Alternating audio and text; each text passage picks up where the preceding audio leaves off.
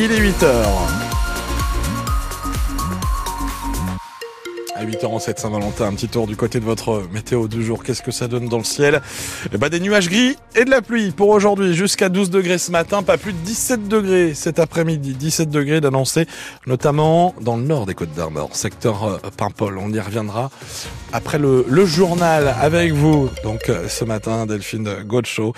Et alors, on commence euh, voilà avec cette Saint-Valentin. Est-ce que vous êtes plutôt fleurs, chocolat en forme de cœur, dîner en amoureux ou aucun des trois? Ah, la fête des amoureux euh, dont l'origine reste euh, assez mystérieuse.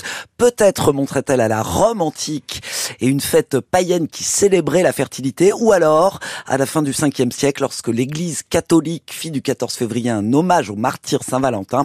Toujours est-il que si elle est souvent décriée pour son côté commercial, eh bien elle reste une fête très célébrée en France. Et ce matin, on a choisi de vous raconter l'histoire d'Eliane et de Jean-Claude Pérenec. Ils ont fêté en septembre Brest leur noce de palissandre. 65 ans de mariage tout de même, ça fait rêver.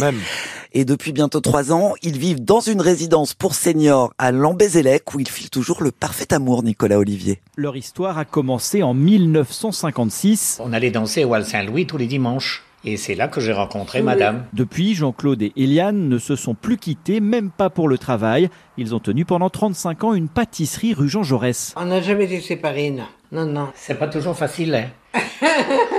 on, s'accroche de, temps en temps, bien sûr. On n'est pas toujours d'accord. Non, non, l'entente dans l'ensemble est, bonne. Lui l'aime comme au premier jour, enfin presque. Oui, euh, différemment, mais bon. C'est-à-dire?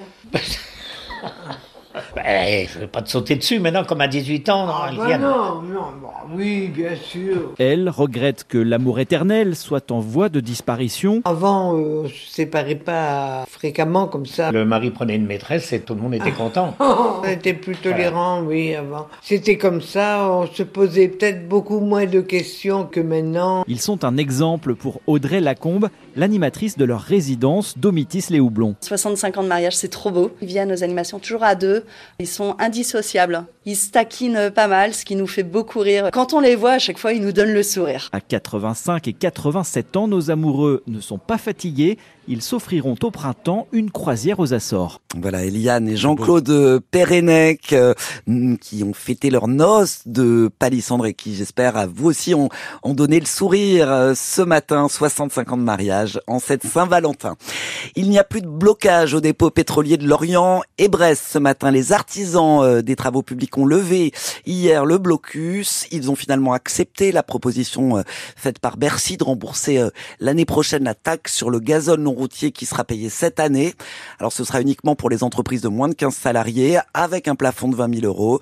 Une solution euh, que les, les professionnels jugent insuffisante et de court terme, mais le ministère de l'économie leur a indiqué hier que c'était à prendre ou à laisser. Et puis Didier Legat qui interpelle le gouvernement sur la concurrence déloyale des chantiers de déconstruction navale turque. Le député du Finistère a dénoncé hier lors des questions au gouvernement les neuf chantiers turcs qui ne respectent pas selon lui les standards environnementaux européens et qui pénalisent du coup les quatre chantiers de déconstruction navale français, dont celui de Brest, Navaléo. Il rappelle notamment qu'en Turquie, les bateaux sont déconstruits après échouage sur le littoral et non en cale sèche. Les agriculteurs maintiennent la pression à 10 jours du salon de, de l'agriculture. Deux heures hier dans le bureau du Premier ministre pour la FNSEA et les jeunes agriculteurs pour qui le compte n'y est pas. Aujourd'hui, c'est le chef de l'État qui reçoit deux syndicats minoritaires à l'Élysée pour la première fois depuis le début de la crise. Euh, la coordination rurale et la confédération paysanne.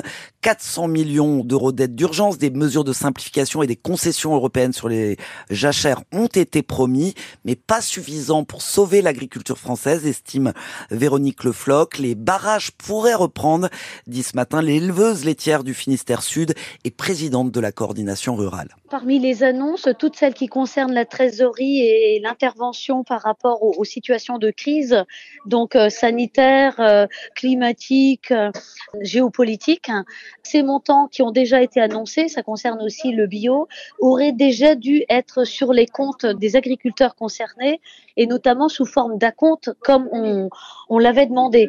On avait aussi demandé une année blanche parce que justement parmi les agriculteurs en grande difficulté, euh, même si ce n'est qu'un report, euh, la prise en charge des intérêts par l'État, la mise en place de PGE, donc les prêts garantis par l'État.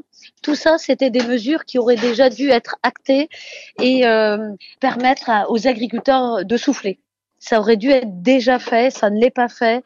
Ça risque de euh, raviver en fait la révolte du terrain. Véronique Lefloc, éleveuse à Elian dans le Finistère, présidente de la coordination rurale avec Léo Rosé. Ce n'est pas une surprise au regard de la pluie tombée euh, dans la région ces derniers mois. 60% des nappes phréatiques bretonnes sont au-dessus des normales ou dans la moyenne. C'était l'inverse l'année dernière à la même époque. Euh, situation en revanche très préoccupante dans les Pyrénées-Orientales, dans la plaine du Roussillon et dans le massif des Corbières, indique le Bureau de recherche géologique Il existe un lien possible entre certains émulsifiants et des risques accrus de cancer du sein ou de la prostate. Ce sont les conclusions d'une vaste étude de chercheurs français publiée euh, hier dans la revue scientifique PLOS Médecine. Les scientifiques démontrent que ces émulsifiants utilisés pour la texture ou la conservation des produits industriels perturbent le microbiote intestinal, créent une inflammation qui peut entraîner un risque de cancer accru de 15%. Un hommage national à Robert Badinter, décédé vendredi dernier. Ce sera à 10h30, euh, place Vendôme à Paris, là où se trouve euh, le siège historique du ministère de la Justice. Hommage aussi dans le Finistère à Cloire Carnoët, où l'ancien garde des Sceaux a écrit son mémorable discours sur l'abolition de la peine de mort. Il était venu passer quelques jours à l'été 81 dans la maison de la romancière Benoît de Groult. Rendez-vous à midi moins le quart devant la médiathèque. Ça risque d'être assez difficile de, de prendre le train ce week-end. Oui, 7 contrôleurs sur 10 pourraient faire grève selon les syndicats. Sudrail et la CGT cheminots qui maintiennent leur appel à cesser le travail pour ce week-end des vacances euh, scolaires des zones A et C après une ultime réunion hier avec la direction. On connaîtra euh, dans l'après-midi les prévisions de trafic, un million de voyageurs attendus dans les gares. L'objectif, c'est d'assurer un TGV sur deux ce week-end avec une priorité pour les départs et les retours euh, de la neige, dit ce matin sur France Info le patron de SNCF Voyageurs, Raphaël Ebenstein. Assurer le maximum de liaisons entre Paris et les Alpes et une sorte de service minimum sur l'ensemble des grandes lignes, c'est la volonté affichée par la direction de la SNCF, alors qu'environ 7 contrôleurs sur 10 devraient cesser le travail ce week-end, selon les estimations de plusieurs sources syndicales. Le conflit rappelle forcément celui d'avant Noël 2022 et le collectif indépendant de contrôleurs, déjà à l'origine de ce précédent mouvement, dénonce précisément l'irrespect de certains engagements pris alors par la direction, comme le fait de garantir la présence de deux contrôleurs à bord de tous les TGV. S'y ajoute une revendication salariale spécifique, la hausse de la prime de travail de 150 euros par mois, jugée irréaliste en interne.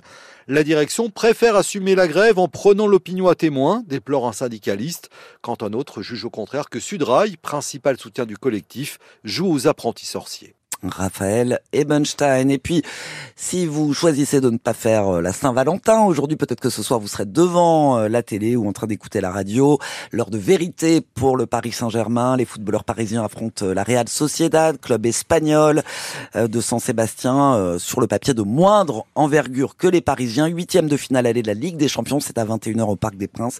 Ces sept dernières saisons, le PSG, le PSG s'est cassé les dents cinq fois ah à ce stade de la compétition. Puis un petit mot pour vous dire que les volleyeuses euh, de Quimper se sont qualifiées pour les demi-finales de la Coupe de France. Elles ont battu hier soir Terville Florange 3-7 à 1.